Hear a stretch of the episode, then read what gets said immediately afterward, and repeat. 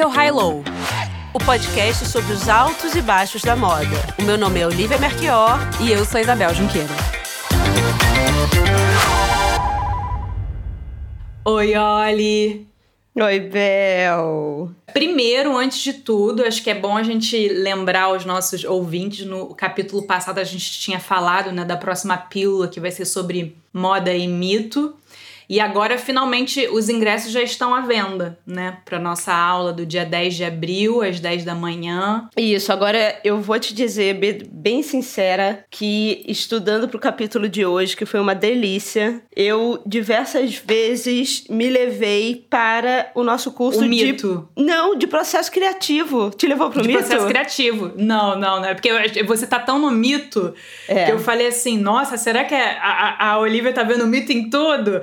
Me trouxe muito ao de processo criativo. Não, é de muita coisa, assim, desde os textos do James Baldwin, da própria ah. vida do, do, do, Virgil, depois da o que eu fui lendo lá do Mos Def. E agora, o Virgil, né, que é o tema, Virgil Abloh, o tema deste episódio, não é exatamente uma, um novato no nosso podcast, né? A gente vira e mexe tá falando dele. Eu acho que ele é um dos estilistas mais citados, né, nos nossos episódios ao longo de. Agora a gente tá na sexta temporada, né? Aí eu fiquei. Aí você falou uma coisa agora para vocês perceberem como nós não temos roteiro, nós vamos no freestyle. É. A gente vai falar sobre o Virgil ou a gente vai falar sobre o desfile? Eu fiquei a gente nessa vai falar dúvida. sobre o desfile. É, eu também fiquei. Eu acho que a gente vai falar sobre o Virgil através do desfile. Tá, então a gente não vai fazer um, uma retrospectiva da vida do Virgil. Ah, eu acho que a gente vai ter que vir e mexe, é, pegar né, elementos da biografia dele. Mas, mas vamos mas, ver, vamos ver no que vai ver. dar. Mas é porque eu acho que é, dentro do nosso conteúdo de processo criativo no curso, tem uma hora que a gente fala para as pessoas desviarem delas mesmas, né? Porque uhum, uhum. geralmente o trabalho é muito mais interessante do que a pessoa. E eu acho que o caso se aplica lindamente. Eu não tenho interesse no Virgil, na vida pessoal do Virgil, nenhuma. Mas eu não tava, pens eu não tava pensando na vida pessoal dele, mas a trajetória dele é bem interessante. É. A, a, a história de vida dele, a carreira dele é interessante. Mas é porque eu acho tudo muito certinho. Eu acho ele um businessman clássico. É ah. tudo muito certinho. Ele fez a faculdade certa e ele casou com uma mulher na igreja. E aí depois ele vai ter. Sabe, vai, vai criando Mas você tem um, um problema com isso, né? Olha. Eu não sei, não me inspira. Não, não acho uma vida, não acho uma vida transgressora. Mas aí também me lembrou a história do, do Gustave Flaubert, né? Tem tenha uma, uma vida careta para você poder ser violento no seu trabalho. Então, eu acho que é o, é. o, caso se aplica, o caso se aplica. Por que a gente vai falar desse desfile? Por que a gente vai falar do Virgil agora? Porque eu acho que esse desfile né, tem muita coisa interessante acontecendo. Eu acho que ele também traz questões nesse desfile, porque para mim esse desfile é uma resposta ao que aconteceu uhum. com Walter Van Bienendonk em Xangai. Sim, com é certeza. Uma resposta. Eu acho que é. é. Não, mas ele falou, né, na entrevista com Tim Blanks, né, que é uma é, entrevista que eu recomendo muito, que ele fez logo depois do, do desfile, que foi o que final de janeiro, né? Foi bem, bem próximo lá da inauguração do Joe Biden. E ele falou que veio muito disso, né? Desse caso em particular, mas enfim, não é a primeira vez que ele é acusado de plágio, né? Não é a primeira vez que ele é acusado de plágio. Eu acho que ele tem uma coisa de definir o que ele faz, que a gente vai comentar aqui hoje, que é bastante interessante pra gente pensar. É acho que tem tanta coisa. Eu só me remetia à aula, gente. É. A gente jura que a gente não queria fazer isso aqui como um grande merchan. Isso é genuíno, o que a gente é. sentiu é genuíno. É um pensamento complexo. Entender o Virgil é, é. complexo. É, é, é complexo. É. complexo pela figura, pelo que ele representa. É complexo quando atravessa a vida pessoal dele, sim. Eu não consigo uhum. dissociar completamente. É, é, complexo quando várias revistas, inclusive várias brasileiras, é, ficaram do lado dele na questão do Walter Van Bienendonk. Ao mesmo tempo, depois escrutina o, o, o Jeremy Scott na Moschino por fazer uma coisa como é. estudante. É, ah. Lembrando né, que quem está se beneficiando com isso tudo sempre é o Bernard Arnault, no final das contas, é. né? E o Walter Van é. que é uma marca super pequena, resistência. É. Então, assim, tem, tem, muito, tem muito pensamento complexo para entender o que, que esse o que, que ele fala quando ele diz sobre apropriação, porque é um termo que ele usou muito é. no release, né? Mas eu acho que também nesse desfile, isso é algo que a gente comentou no primeiro episódio dessa temporada, eu acho que é quando a gente viu a voz dele mais clara, afiada, o volume mais alto. Eu, e aí é minha opinião, quem sou, quem sou eu, quem é minha opinião, mas eu acho que apesar do, do Virgil ser muito interessante, às vezes eu eu acho que o trabalho dele ficava meio perdido, assim, não tinha muito foco. Eu só lembro, assim, da, do, das aspas, da, daquele tênis com lacre, mas fora isso eu não que lembro... Que vendeu horrores, né, inclusive. Que vendeu horrores, um case de sucesso, mas eu não... Eu não sei, não, além, assim, dos shows, do hype, das supermodels, né, de quem tava na primeira fila, de memorável do trabalho dele, eu não tenho tanta coisa, assim. Eu não lembro de tanta coisa.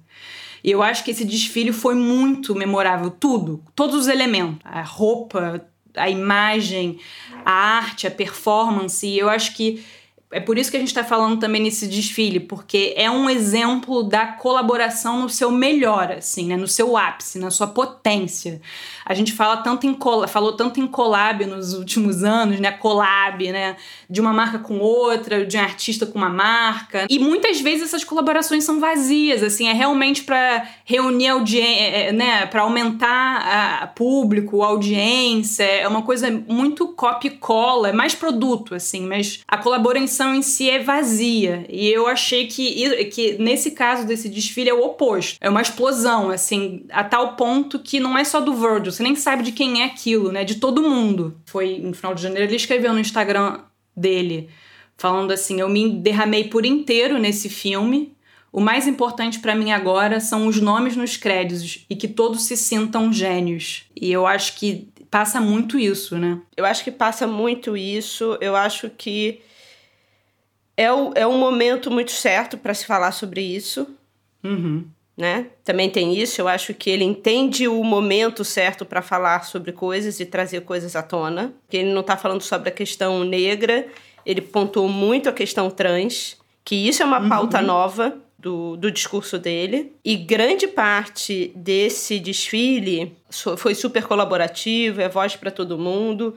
Mas tem, né, duas artistas, né, que inclusive que ele assina junto, né, na hora dos créditos, ele fala Peculiar Contrast Perfect Light, que é uhum. contraste pe é, peculiar e luz perfeita. Luz perfeita. Ah. Que é o nome do desfile.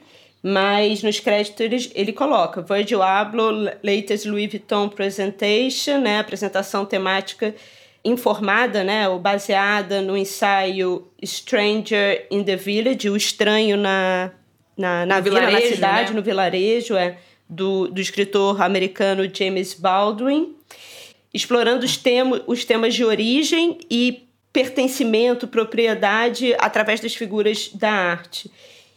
Um filme de Virgil Abloh e Moved by the Emotion. Moved by the Emotion, para mim, é a keyword desse desfile. Para quem não sabe, Moved by the Motion é um, é um coletivo, né, um grupo de artistas é, que estão em diversas partes do mundo, mas na sua estrutura ali eu diria que é a Illy, né, Tang e Boy Child, dois artistas incríveis é, e que falam muito da questão não só da, da margem, né, mas da questão do, do corpo fluido, não binário, uhum. e os questionamentos que trazem em termos de significado do, do vestir, da linguagem, que usam uhum. muito da, do, da performance drag, né, começaram nesse ambiente drag e, e de certa forma hoje também é, é, usam né, esses elementos desse vestuário, mas sempre falando da, da questão trans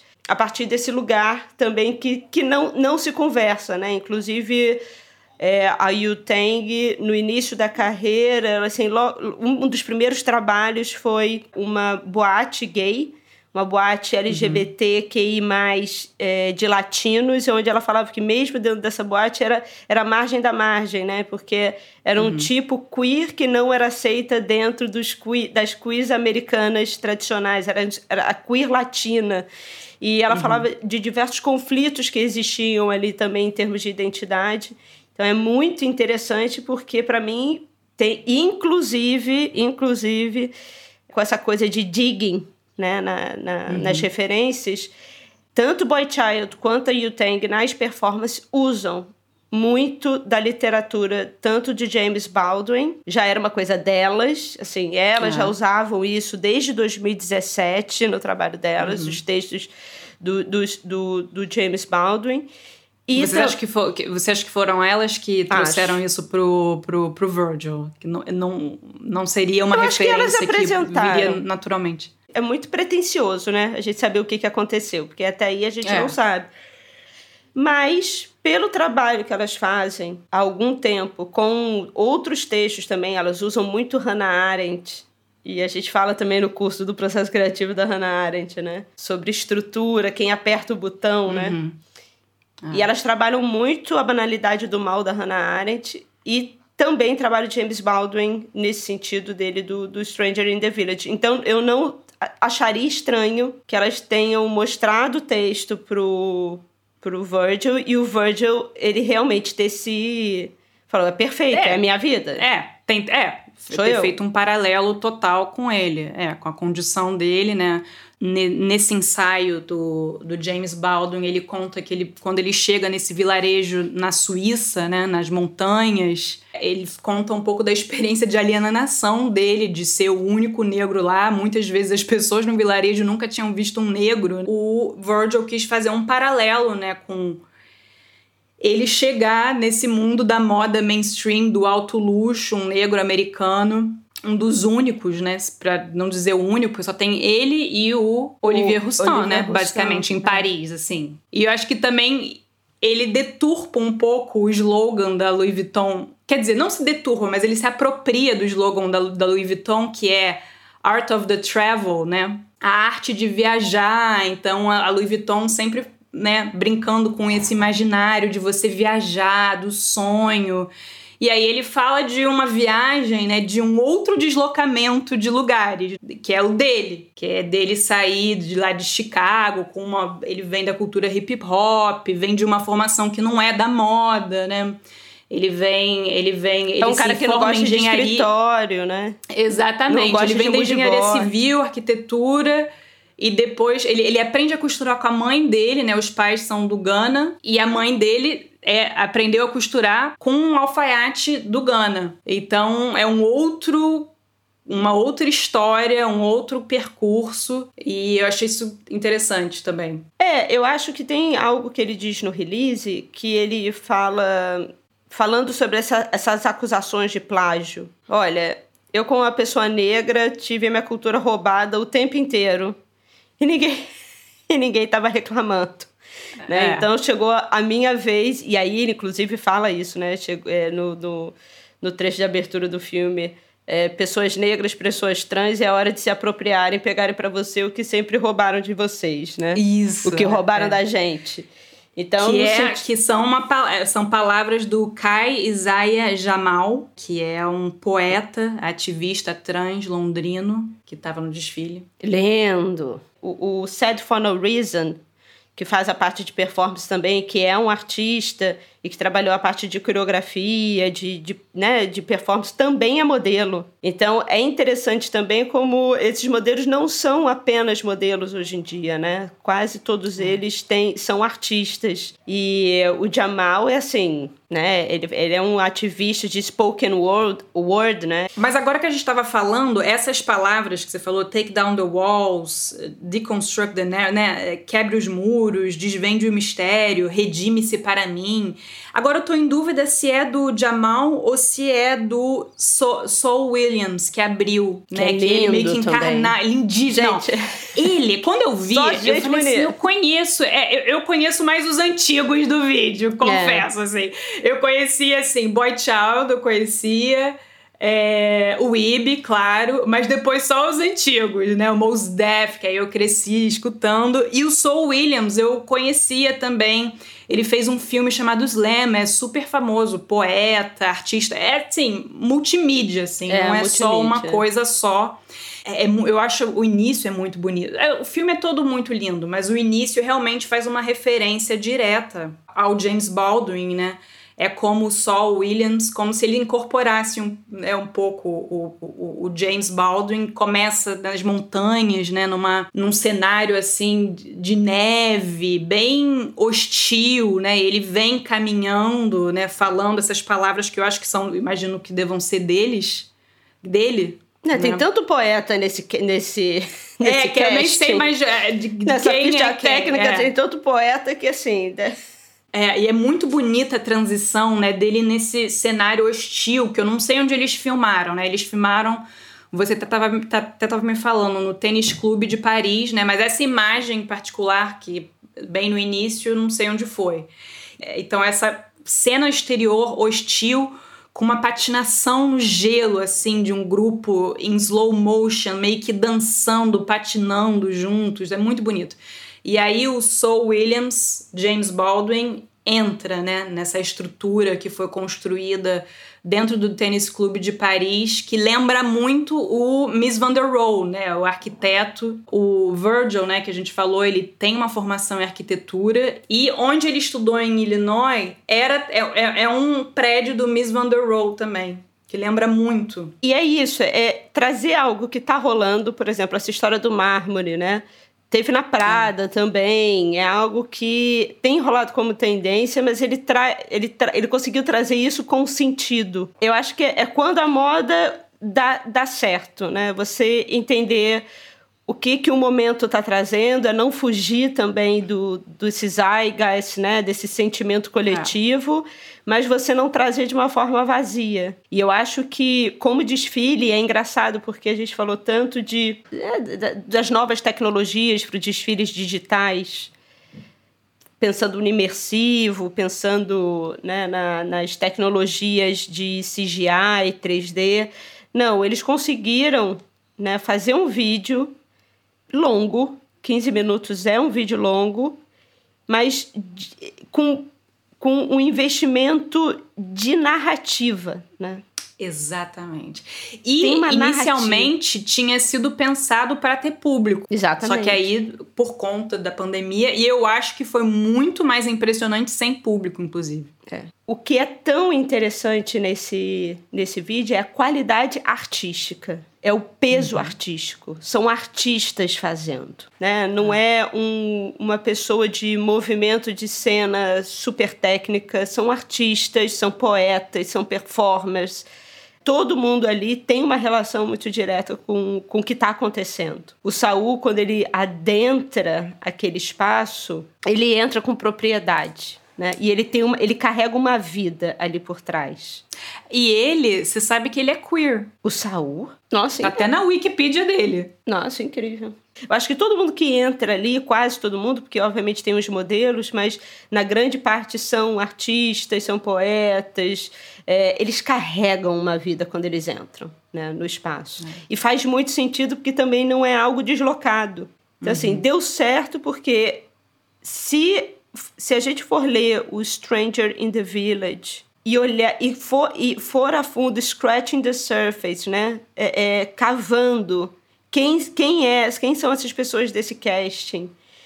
Tudo faz sentido e continua fazendo mais sentido, é mais é. revelador de maneira positiva, né? Não tem nada ali que é maquiado. E até a parte da cópia eu achei interessante porque teve o trelelê da Esvedaliza. Vários, vários seguidores, principalmente da Esvedaliza no Twitter, falaram que foi inspirado, né, o, o, o que foi uma cópia do, do, do clipe da Esvedaliza, que inclusive é um clipe que eu amo, de 2018, né? No próprio Twitter veio uma outra pessoa mostrando uma uma banda que eu esqueci o nome, porque eu nunca tinha ouvido na vida, mas eu acho que é Rafa Live já ouviu falar nisso? Não. É, e que está com o mesmo teto. Né? Está com o mesmo teto. Então, mas eu. Assim, mas assim, você acha o quê? Que esses filmes se resumem a esse teto? Exatamente, tipo... exatamente. Não, assim, mas, mas aí. O que menos importa, assim. E se fosse, né? E se fosse?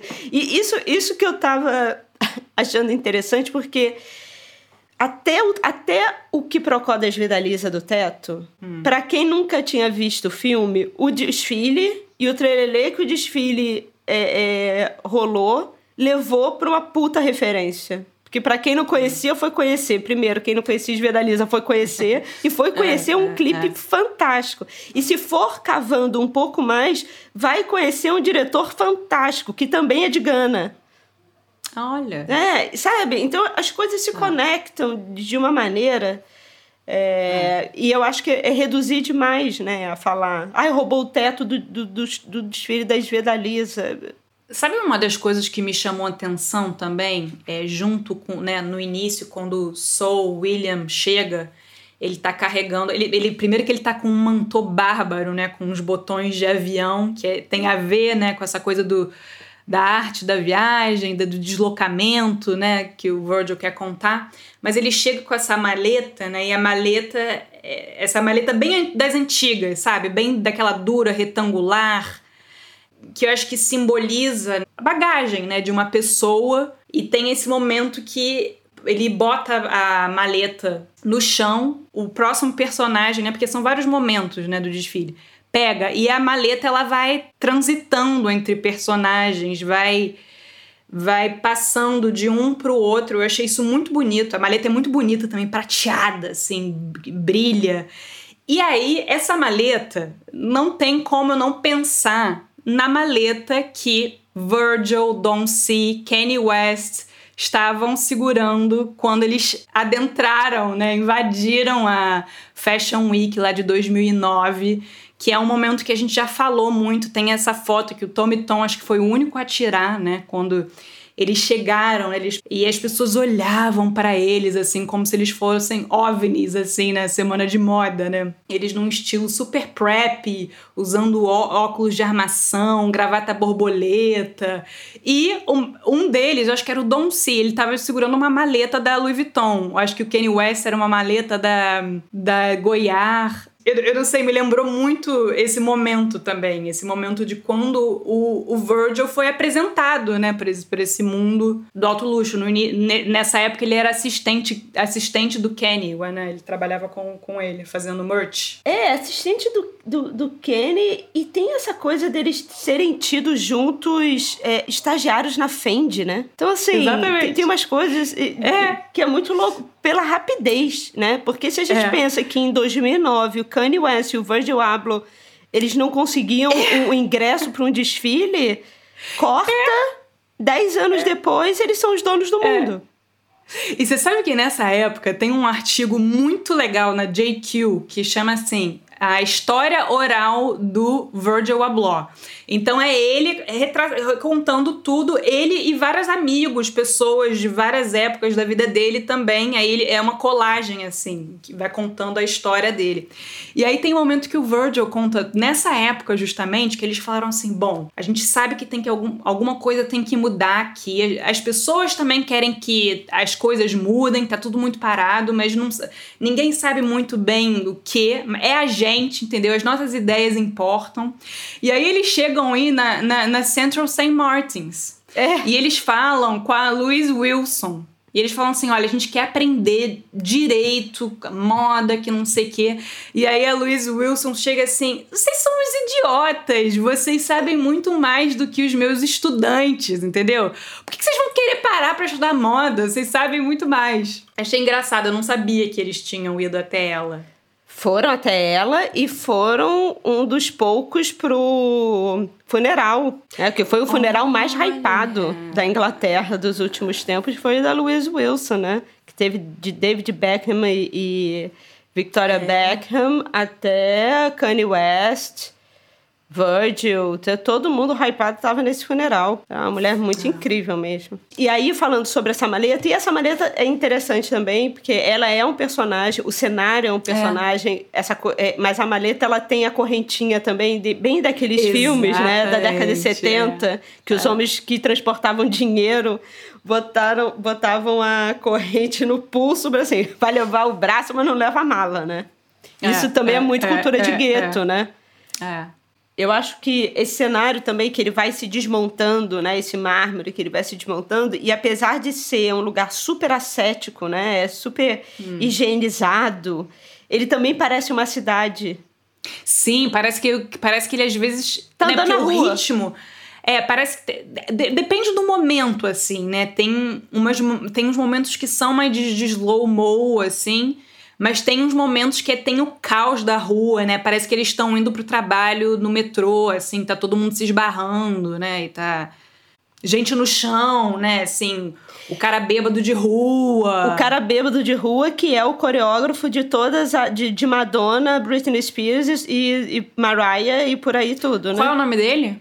Ah, eu tô procurando aqui, porque... Malik Lenost, coreógrafo e dançarino, professor de Madonna, Katy Perry, Mariah Carey, Alicia Keys. Então, assim, todo mundo carrega uma história pesada ali nas costas. E purista versus turista. Sim. Que, que, que não é um que é, não é um slogan novo, né? Eu acho que já estava aqui na primeira desde a primeira coleção para Louis Vuitton do Virgil. Sim, sim. Ele sempre trouxe isso, inclusive ele tem uma uma entrevista com o Ren Koolhaas. É Koolhaas que fala? É, uhum, Koolhaas, é, né? é. Sobre essa história do purista e turista.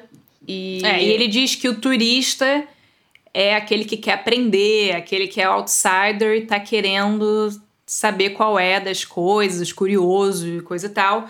E o purista é um insider, é né, o sujeito que sabe tudo ou acha que sabe tudo e que é contrário a mudanças, digamos assim? É, o detentor do poder, né? É. O Michel Onfray tem um livro lindo chamado Teoria da Viagem, aonde ele faz a distinção entre turista e viajante, que eu acho mais interessante. Então, talvez ele tenha usado, o Virgil tenha usado turista, quando eu acho que ele poderia ter usado o viajante e o, hum. e o purista. Porque uhum o que o Michel Onfray fala, e eu concordo, é que o turista está no lugar para consumir o lugar, mas ele não está lá para se abrir para a cultura do lugar, né? O turista não é o viajante, o viajante é uma pessoa que se deixa vulnerabilizar, se abre para a cultura do outro, não carrega com si as suas certezas e né, é. a, a, sua, a sua própria cultura. Ele está lá realmente pra, de peito aberto para receber é. é para ir para os lugares fora do roteiro, né? Para saber o que, que é cidade fora do, da organização para o turista, né? Maquiada para o turista, ir para os lugares é, é, que estão fora dos, da, da, rota, né? Do roteiro tradicional. É. E principalmente essa pessoa que está de orelha em pé e olhos atentos para tudo que é peculiar à cultura, né? Para você entender um outro lado do lugar e uma coisa diferente sua. E o Michel Onfray fala que o turista não, o turista é o gafanhoto, que ele vai, não tem relação nenhuma com aquele lugar e nem quer ter. Ele vai lá, consome, faz as coisas que tem que consumir, Pronto, acabou, é. vou embora e a sua relação com aquele lugar é, é isso, né? Até é isso, quero, quero ver o Louvre em uma hora, né? Fa fazer, fazer o Louvre. Fazer o Louvre, fazer o Louvre em uma hora. Vou fazer o Louvre em uma hora. É. E, e é essa relação de, de, na verdade, estar no lugar, mas não se deixar permear pelo lugar. Acho isso muito bonito e eu concordo é, com isso. É. Eu concordo. É, mas, eu, mas você não acha que talvez o Virgil ele tenha usado turista, mas pensando na ideia, mais na ideia do viajante? Eu acho que sim. Só que tem os atos falhos, né? E isso que eu falo, eu. Pessoas complexas. Estamos aqui batendo palma e defendendo o Virgil nas questões de copy e plágio dele, de certa maneira, né? Colocando numa perspectiva de vamos pensar se isso que ele faz é cópia mesmo ou se isso é uma outra maneira não institucionalizada do mercado do mercado de moda francês de pensar, né? Uhum. Óbvio que tem coisas muito descaradas do. que nem aquele designer italiano da década de 60, que a gente já falou, a gente depois vai deixar a, a foto. Quem? Mas que, que, ele copia numa camiseta, na verdade é, é do, do, uma exposição do Lúcio Fontana, e que estava acontecendo e, na Fundação Prada, e aí ele vai e faz uma camiseta igual. É, é, é. é. Né? Ao design da exposição. Então, assim, aquilo é muito na cara de pau, mas aí ele vem com uma retórica que me interessa ouvir quando ele fala isso. E fala, ué, é interessante, porque eu me senti roubada a vida inteira. Eu me, me senti roubado por todos os desfiles de pessoas brancas que usaram rap e que usaram não sei o quê e que usaram Dapper Dam, né? Uhum. Por exemplo. Né? Pela Gucci. Pela é. Gucci. Então, assim, e aí? Né? Fizeram a vida inteira. E agora eu tô afim de fazer. É, então é uma coisa de desapropriar mesmo. Não quer me dar, eu vou pegar, sabe? Então tem. É, o Dapper, o Dapper Dan pegava, né, os tecidos e aí refazia tudo. É, sabe? Tem uma coisa assim, vou pegar mesmo, né? E, e tem isso que me interessa, né? Dessa é. desapropriação. E aí o Virgil, eu acho que ele é uma pessoa muito, muito interessante em, com quem ele se associa. Uhum. Só que aí quando eu vejo uma, uma entrevista dele falando com até com o Ham, eu acho chato pra caramba, parece que é um homem de negócio desses que fica maquiando tudo para um propósito de venda e para algo que o mercado vai olhar e vai ler e falar assim: mas, "Nossa, que mas incrível". Vem cá, Vamos você vender não isso. acha que é, mas você não acha que é porque é o Ham? Eu, eu, eu acho. É, não sei. Porque, por exemplo, eu até tava reescutando essa, essa a, a entrevista que ele fez com o Tim, é super relaxed, assim. É outra, é outra vibe, assim. É, pode ser, porque o Ham também é o, o capitalistão. É. e você sabe que capitalistão. A, a inter, o interesse do, do, do Virgil por moda e por design começou muito por causa do Ham. Sim. Porque ele foi dar uma palestra na, na universidade dele quando ele estava estudando em arquitetura e ele ficou muito impressionado, assim, como a arquitetura era podia ir muito além, né, de você fazer prédio, né? Construções. Então eu, eu acho que pode ter, assim, uma coisa meio de dele ser meio impressionado pelo Ham. pode ser, pode ser. Problemas é onde eu acho que o calo aperta é a estrutura de família, igreja, trabalho, é, né, essa, essa pessoa que contribui para o sistema, sabe? Essa pessoa, o funcionário do mês. Eu acho que, de certa maneira, o Virgil dá um check. E esse desfile também fala muito sobre o pós-burnout que ele teve, né? Sim. Aquele cara que se é, doa para o mercado 100%. É, né? é, a gente falou um pouco disso no, no episódio passado. É. E, e aí, se a gente for pro teto, for pro, pro, pro o chamarã da Esvedaliza, né? Porque todo mundo tá falando que copiou. Aí, se você cava mais um pouco e você encontra o nome do, do, do diretor, que é de Gana também, da onde o, o, o Virgil veio, né? Da família, que é o, o Emmanuel Adjei, que foi o diretor é, e o artista visual que, que desenvolveu todo o, o clipe. Ele fala que esse clipe, que já viu? Assim, é um barco e vários homens negros uhum. puxando umas cordas, puxando o, o, o, barco e tal. Ele tem uma, uma parte da entrevista dele que ele diz que aquele, aquele exemplo é do homem negro que é livre, que se torna livre, entre aspas, mas um escravo do mercado de trabalho. Tem, tem essas coisas assim no Virgil que eu acho que. Mas que eu gosto de sentir porque é uma pessoa complexa. Eu não sei dizer é. Se eu gosto é. dele, se eu não gosto dele. Eu sei dizer pontualmente que esse desfile foi algo que me afetou, que me impressionou, mas ele não é uma pessoa para mim de, de que, eu, que eu vou simplificar e falando que ele é maravilhoso ou não, é, entendeu? É, é, é isso é, é muito é. interessante. Eu sou muito mais. É. Né? Isso, isso é uma coisa que me alegra muito mais de, do que é, do que pessoas simples de, de compreensão, né? Porque ele é uma pessoa que, que, que me faz pensar o tempo inteiro. E olha só, é, pode parecer um pouco mais superficial, eu achei que também a roupa nunca esteve tão incrível no trabalho dele. Precisamos falar de Ibi Camara? Precisamos. que sabe como ele, sabe como ele é, definiu o Ibi nessa entrevista com o Tim Blanks? Que eu amei. Ele falou assim: o Ibi é o Caravaggio do nosso tempo. Cara, foda. Foda. Adorei. Ué, mas no nosso no nossa pila de arte e moda, a gente trouxe o Ibi como artista, lembra? Verdade. É. A gente é, falou é, do Ibi é, como é. artista. É, ele super falou do Ibi. Mas esse desfile tem muito do Ibi. É, é, é muito claro. Mas isso também dá para ver a liberdade que as pessoas tiveram ali para fazer o trabalho que elas acreditam, né? E um dos hum, pontos hum. fortíssimos para quem né, vai ver o desfile agora com outros olhos é a mistura né, da Kent, né, que nem sei como traduz, né, mas o vestuário... É, o tecido, né, do Ghana. É. É, tá, com, tecido tradicional. De com o tartan escocês. Ai, maravilhoso. Né? Em, ter, em termos de simbolismo, é lindo, né? É. Como é, essa coisa é. que, que também fala contra a história do purismo. Que também fala dessa coisa que, olha, esquece, não tem, não é puro. É referenciado, é misturado, é colado. Também algo que a gente fala recorrentemente do, da sociedade como palco, né? Então, é. o IB, ele ele pegou o roteiro ali, eu não sei como que esse roteiro foi construído, mas você tem as figuras, né? As figuras do, do, da sociedade. Então você tem o advogado. É, os arquétipos. Os né? arquétipos, né? É, é, é. Tem o advogado, ele, ele, bêbado. Tem o advogado, tem, tem o estudante, tem o vagabundo, tem o, o vendedor de porta, né?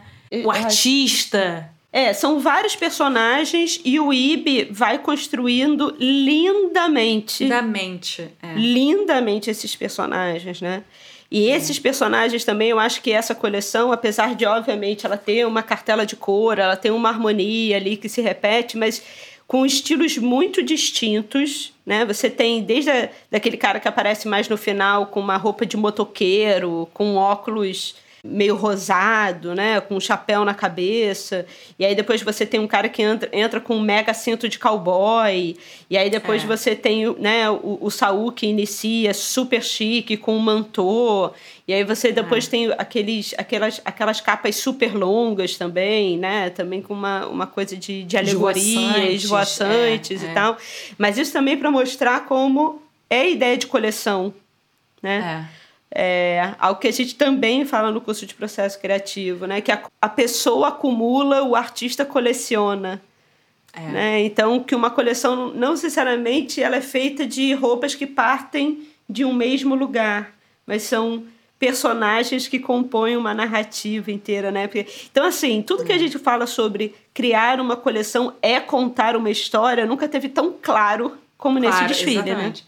E ele sempre, na Louis Vuitton, ele sempre trabalhou partindo do ponto de. Ele diz que é do, do wonderment of boys, né? Do a maravilha, maravilhamento. Como é, que você, como é que a gente traduz wonderment? É, eu acho que é isso, Marav um maravilhamento. É. Né, um maravilhamento da, da, das crianças, né? Antes de, de ter todas as construções socioculturais, né? Então aí o Virgil fala né, da pergunta que sempre fazem para crianças que, que você quer ser quando crescer. E aí, médico. Ah, mas como é que é um médico? Como é que é um, um designer de moda, né? E ele diz que ele nunca pensou em ser designer de moda porque ele nunca viu um designer, um estilista como ele. Então a coleção é muito sobre isso também, sobre desconstruir, desprogramar um pouco os códigos ligados ao vestuário, né? Exatamente. Esse é um trabalho magistral do IB para conseguir fazer isso. com certeza. É. Né, nesse, nesse visual. E aí, por exemplo, tá, tá na, na, ficha técnica, né? Outra pessoa que eu fui cavar aqui, eu achei super interessante em termos de dramaturgia, que é a Candice Williams, que ela tem o, o, o Cassandra Cla é, é, Classrooms, que eu tenho que ler um pouco mais, mas ela tem essa escola de Diz. Qual foi a palavra que você usou agora? É... Maravilhamento? Não, não, desprogramar. né? Desprogramar. É. Desprogramar, é. né? A cabeça das pessoas e a leitura sobre o que as pessoas têm da própria cultura e tal. Bem, e aí quando a gente fala desse palco, né? Dessa narrativa de contar história, música. Que aí eu vou te contar. Porque, Porque assim, se tem algo que segura você no digital é sound, é música. E o Mos Def não fez parte da construção sonora, mas ele está no final também é. fazendo uma apresentação, performando lindamente. Então, assim, é aquilo que a gente falou, né? Cada pessoa que está andando ali está carregando uma é. vida nas costas, é. sabe? É, é, é, muito, foi, é, foi muito emocionante. Mas, assim, o soundtrack, de uma maneira geral, é fantástico. E aí tem um, uma coisa que né, a gente sempre gosta de palavras, e uma das palavras que eu aprendi nessa pesquisa foi musing. Você sabe o que, que é musing? Sabe o que, que é musing? Não. Não. Eu nunca tinha ouvido falar em musing, mas o Moved by the Motion, elas se elas se descrevem, né? elas descrevem o movimento como um, um grupo que, que, que, que usa o suporte dos trabalhos de fulano, para para e by the musing of, né? E o musing eu fui descobrir que é um período de reflexão, de pensamento, um lugar Olha. onde você não dá respostas imediatas. Que é... A gente precisa incorporar isso pro nosso vocabulário, né? Total, né? Cara, eu amei essa palavra em inglês. Musing. Então você está musando. E aí a Wood Sang, só para e aí puxando agora para um lado meio político aqui, no sentido de política pública, né? Não só pública, mas como privada também. Porque aí o que, que eu fiquei pensando? Quando a gente vai ter. Não, eu não sei se a gente pode dizer que a gente tem um mercado de luxo na moda brasileira. Uhum. Luxo, luxo, uhum. né? Nesse grau. É. Mas é impressionante como o mercado de luxo europeu ele é muito menos careta, né? Para você ter esse número de artistas transgressores sabe? Fazendo um trabalho com liberdade criativa é. para uma marca como a Louis Vuitton e que é, de certa maneira, é, é o luxo acessível, né? É esse luxo pop, né? Essa coisa é, mundial, mas que, que, que dá espaço né? para as pessoas é. trabalharem. Aqui é tão difícil, né? Porque quando eu fui fazendo essa pesquisa, me remontava a um passado e um presente também muito, muito. É, quantos artistas a gente tem hoje do movimento queer, do movimento negro, do movimento que realmente não tem espaço. Quando eles entram nos lugares, eles né, entram de uma maneira formatada, é. né, com muito pouca liberdade. Então, eu senti isso na pele, né, em alguns lugares que eu trabalhei que eu queria trabalhar com certos artistas e eu ficava ouvindo do outro lado, né? Ah, não, pode chamar, mas não pode ser tão assim. Não pode fazer podando, tão assim. Né? Então, assim, é. pra, sabe? No final, eu falei assim, ah, cara, pra quê? Porque já não é o que a pessoa gostaria de fazer, né? E aí é. tem um exemplo maravilhoso que. Não sei se você viu a, a revista King Kong de agora. Sim, sim, sim. Com a, com a Pablo, né? Com a Pablo. E um grupo também de artistas, de diretores de é. arte e tal, que é muito o que o Augusto fala no, no, no, grupo, que é uma cena, né? Que existe aqui, né? E que é. Mas é impressionante como geralmente isso vem do mercado da música, né? Isso vem da galera da música, mas é, não vem tanto do mercado de moda, que é extremamente conservador no nosso mercado de luxo. Hum. E acaba que não, in, não integra. Né? Obviamente a Vogue faz uns, uns movimentos, principalmente quando hum. teve a Erika Hilton, né? Na, na, eu acho que na Vogue Digital. Né? Existe essa coisa dessa. De, de, desse pé mais artístico, né? De, dessa liberdade que a e, e desse financiamento, né? é. dessa, dessa liberdade criativa que é muito difícil a gente ter aqui. E aí eu estava lembrando, só para você ter uma ideia né, da diferença de investimento, das pessoas realmente é, elas poderem fazer aquilo que elas acreditam de uma forma artística e ter o suporte para ter essa liberdade. A UTEM ganhou em 2018 o, o MacArthur Prize, que é o da Fundação MacArthur, né? Que é o, de, é o de, de, genialidade, né? De pessoas uhum. que contribuem, né? Para para o desenvolvimento de novas narrativas, né? Contra as ditaduras no mundo e tal. Sabe quanto é o prêmio? Quanto? 600 mil dólares. Pago em quatro vezes. Mas tá bom, né? É, acho, que, acho que tá bom, né, Olha? Tá, tá bom. É. Cara, é um suporte absurdo, sabe? Mas você sabe que o Virgil tem também uma iniciativa que chama Postmodern Initiative para dar acesso a people of POC, né? People of color, né? É, minorias para ter acesso à educação, da bolsa, acho que estágio também. E o próprio Kanye, ele faz muita coisa também para ajudar uma juventude né, a ter mais acesso a, a estudo, trabalho. O que eu acho diferente é que existe uma coisa conservadora aqui no nosso mercado, né? E também de medo, né? Do, do que, que as pessoas vão achar, se vai ficar demais. Isso são todas coisas que eu ouço no mercado, tá? É. Mas você não acha que Até vai hoje. assustar? Não, hoje. É.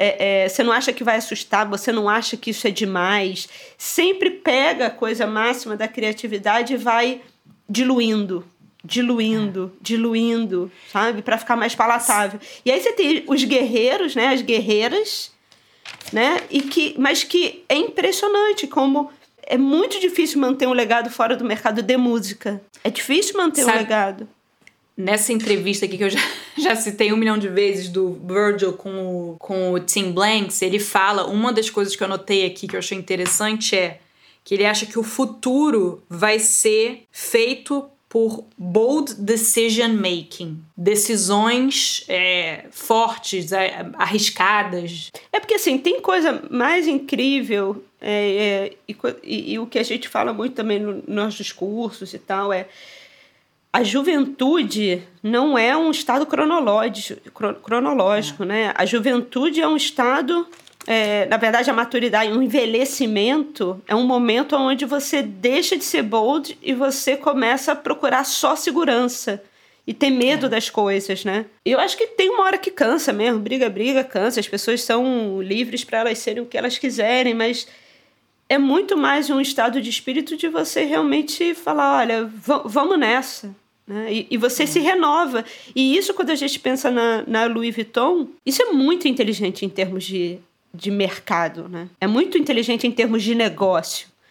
Porque aí você tem um grupo de artistas fortes, é, é, um grupo de artistas é, cirúrgicos, né? É. políticos, mas trabalhando com a Louis Vuitton, né? E vendo a Louis Vuitton como uma plataforma também. E então, você assim, acha que isso vem das cabeças ou você acha que é um processo de que as pessoas já auto se podam, assim, é um, um processo meio que automático das pessoas? Aqui? É. Não, isso é medo, medo. De, mas assim, todos os níveis, olha, ou você acha que é um medo não, todos, que sai não. assim das cabeças? Porque para mim, diferente, assim, eu acho que o exemplo vem de cima. Uhum, é. Sabe? O exemplo vem é. de cima. Se você tem cultura de medo, você vai ter cultura de medo. Se você tem uma cultura é. lá em cima conservadora, as pessoas entendem aquilo como regra. O, o exemplo vem de cima. E eu acho que precisamos de CMOs mais, mais interessados e interessantes, sabe? É você entregar muito mais algo parecido como esse desfile da Louis Vuitton do que você criar um, essa narrativa mais simplificada, sabe? É. Porque esse desfile é um desfile, né? É moda, mas ele tem um valor artístico surreal. Né? Ele não é um desfile simples, ele não é um desfile de, de referências simples, ele não é um desfile de construção simples. E talvez ele não vai ser compreendido por todo mundo. Mas o valor que ele tem, né, em termos de, de tudo que ele entregou em termos artísticos, é gigantesco. Do início ao fim. Nada foi diluído ali. Eu não vejo, sabe? Eu não vejo nada sendo diluído ali. E aí, realmente entrega, usa né, a plataforma da moda, que sim, é aquilo que a gente fala, né? Amor fati. É. Vai servir para vender bolsa, mas tá tudo certo. Mas. É é. pelo menos usou aquela plataforma para fazer algo que eleve né, a, é. a, capacidade criativa. De uma certa maneira, uma coisa que eu gostei é muito otimista, né? Fala de coisas muito sérias, pesadas, Mas é, eu, pelo menos, acho que é bem otimista. Celebra, né, tudo. Eu acho que celebra tudo, mas também naquele ponto que a gente fala no curso. Com olhos crus. Exatamente, é. É com olho cru. Vendo um pouco, né, essa harmonia de voz, essa explosão de vozes, né, em liberdade no, no filme da Louis Vuitton, do, do Virgil. E até tem um pouco uma ligação com o que você falou de, de tantos artistas brasileiros sendo podados, né? Me lembrou um pouco de um documentário que eu vi recentemente na MUBI. Agora eu também, gente, acho que eu falei no episódio passado, agora eu sou uma assinante da MUBI, então agora eu também vou ficar citando aqui filmes que eu vi. E eu assisti na semana passada o documentário que tá na MUBI sobre o James Baldwin, que não é o I'm Not Your Negro, que é do Netflix, né? É um documentário que foi filmado em 1970. O Baldwin morava, né? Morou muito tempo na França. E naquela época ele ainda estava muito por aqui. E aí, uns, esses diretores londrinos quiseram fazer um documentário sobre ele, sobre o escritor, não a figura política. Queriam focar no trabalho dele, né, na literatura dele. Muito bem, eles começam a gravar e aí o James Baldwin começa a ter uma atitude hostil em relação aos, ao diretor, à produção, assim, ele não quer mais filmar. Ele acha estudantes negros que estavam estudando aqui e falam que ele tem que acompanhá-lo é, durante as filmagens, que eles têm que fazer as perguntas. E aí, e, e, no documentário você vê tudo isso, né? Na verdade, o entrevistado, o entrevistador, assim, no meio de uma briga, assim, numa questão que eles não conseguem resolver. Basicamente, o, o diretor vê o mundo com um filtro que, né, com uma vivência que não tem como o, o James Baldwin separar, né? A vida dele de escritor da, da, vida dele de cidadão, né? Então é como se o diretor quisesse ficar podando, justamente. E aí chega uma hora que ele fala que, vem cá, esse documentário aqui não vai ser a Paris de James Baldwin, não. Nem eu me interesso sobre isso. E é por isso, e é isso que torna o documentário interessante, né? Ele levantando a voz pro, pro entrevistador e se impondo e falando, meu bem, aqui não. Que é, uhum. aquele, que, que é também o que a gente fala. Gente, virou um grande merchan do curso do processo criativo esse episódio, né? É. Não era a intenção. Mas é, é, é, o que a gente fala no início, né? Do, do, da aula do processo, né? Assim, é. cava o seu espaço de liberdade. Aqui não. Aí ele fala Aqui assim: não. Eu não sou nada do que você acha que eu sou. Aí ele assim, o quê? Mas o que, que você acha que eu, que eu, eu acho de você? Ele. Eu acho que vocês pensam que eu sou um sobrevivente exótico.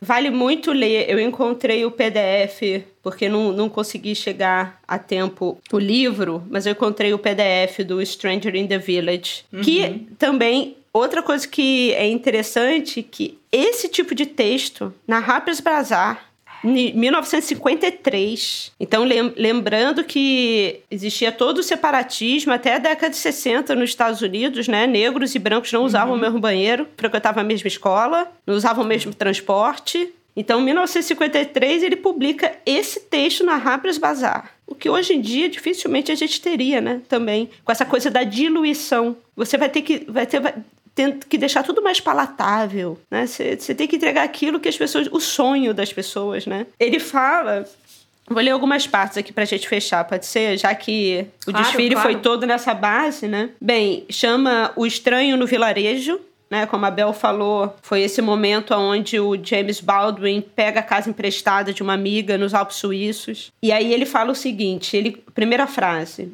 Diante de todas as evidências disponíveis, nenhum homem negro jamais pisou nesse vilarejo da Suíça que eu estou. E aí ele vai contando a reação das crianças quando ele chegou, que chamavam uhum. ele de criolo, criolo, criolo na rua, que é nigger, né? E aí ele diz: As crianças me chamam de criolo na rua e apesar do meu choque, eu não demonstro a minha reação. Eu fico tentando dar um sorriso tranquilo para me mostrar uma pessoa afável um negro educado. Porque foi assim que eu, que eu fui ensinado a ser nos Estados Unidos. Sempre sorria e o mundo sorrirá para você. E aí eu criei uma rotina de trabalho em ser uma pessoa boa, em tentar fazer com que as situações não se tornassem ruins por minha causa. Eu, eu abria bem os, a minha boca, mostrava os meus dentes para as pessoas verem que ali existe algum tipo de humanidade. Aqui, nesse vilarejo da Suíça, eu sento no sol por alguns cinco minutos.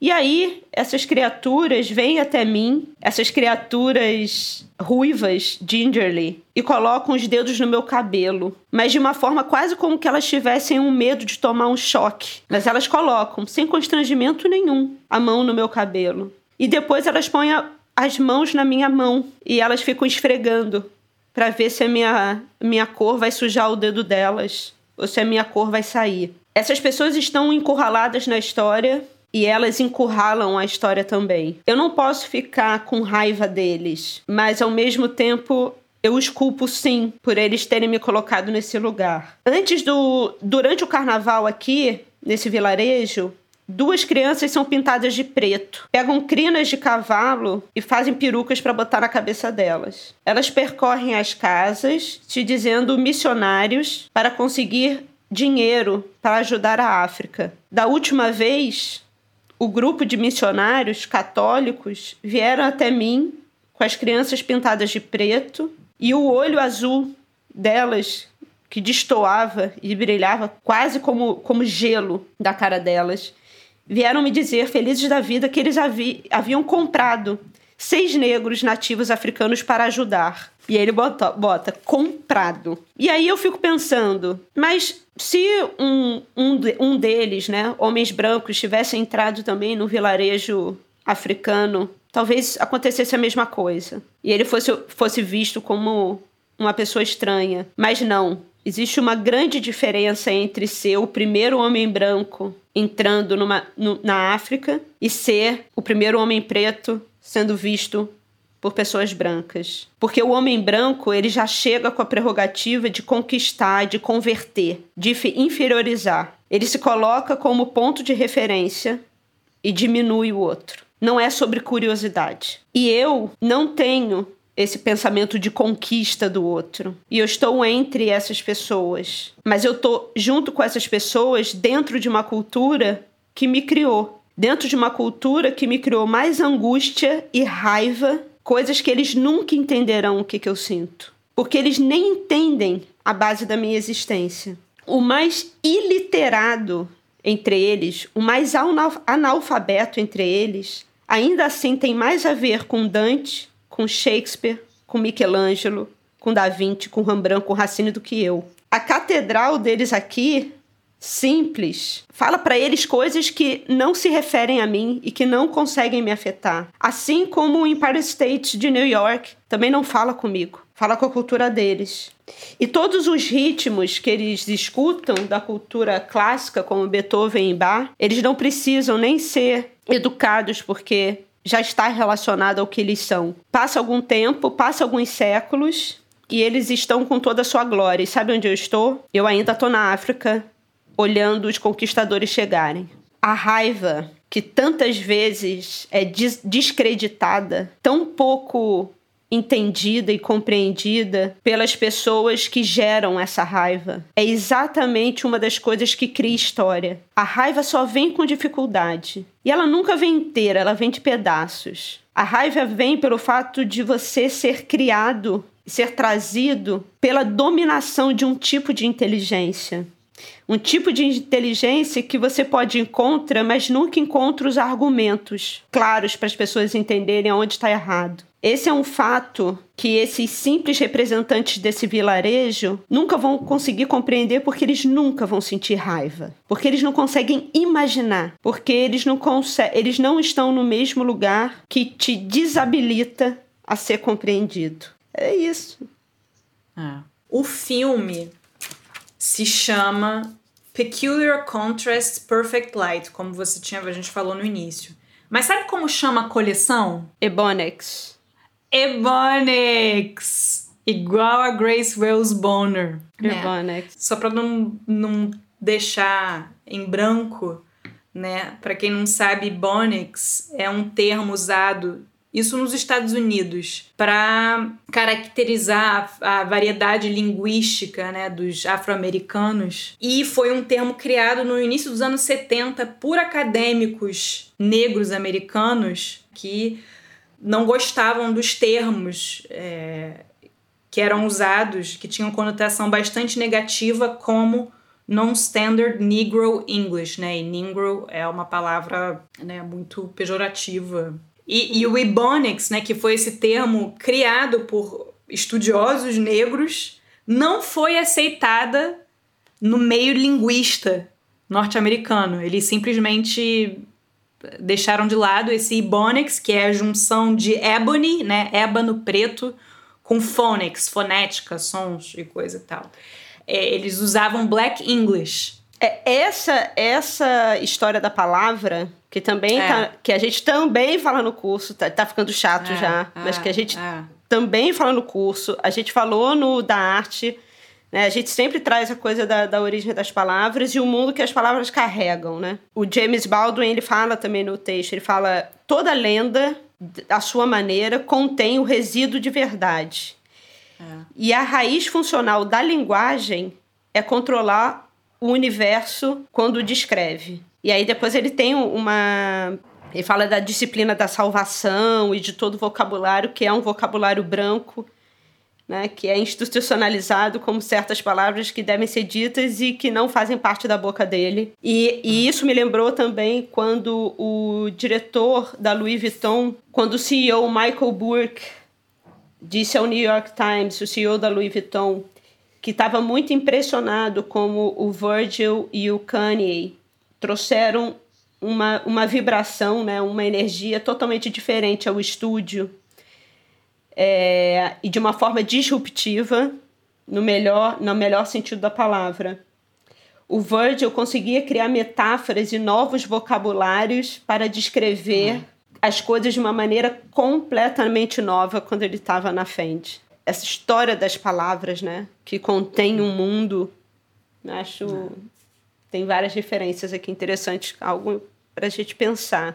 Por favor, assistam esse esse desfile, mas mais do que assistir o desfile, cavem a superfície, criem a, a árvore, a árvore criativa. Olhem os créditos. É a árvore, a árvore criativa do, nos créditos, porque é. se esse desfile, quando você vai para quem estava por trás dele, todas as referências usadas, é um poço infindável de, de, de discussões importantes para a gente estar tá pensando nesse momento, né? É? Então é isso, olha, adorei. Adorei fazer esse episódio. Ah, eu também. Eu também. Agora, agora cavar mais ainda, porque é, a minha sensação qual... é que eu cheguei aqui ainda na superfície. E vamos ver se ele vai, se o Virgil vai continuar nessa nessa toada que tá, nessa toada. nossa, merece é, uma salva de palmas. aplausos. Aplausos. Então é isso. Fiquem ligados no nosso Instagram, porque vira e mexe, às vezes a gente organiza live, a gente organiza reunião de pauta no Clubhouse, e aí vocês ficam sabendo tudo lá no nosso Instagram. Então é isso, olha, um beijo até o próximo episódio. Um beijo enorme, Bel. Tchau. Tchau.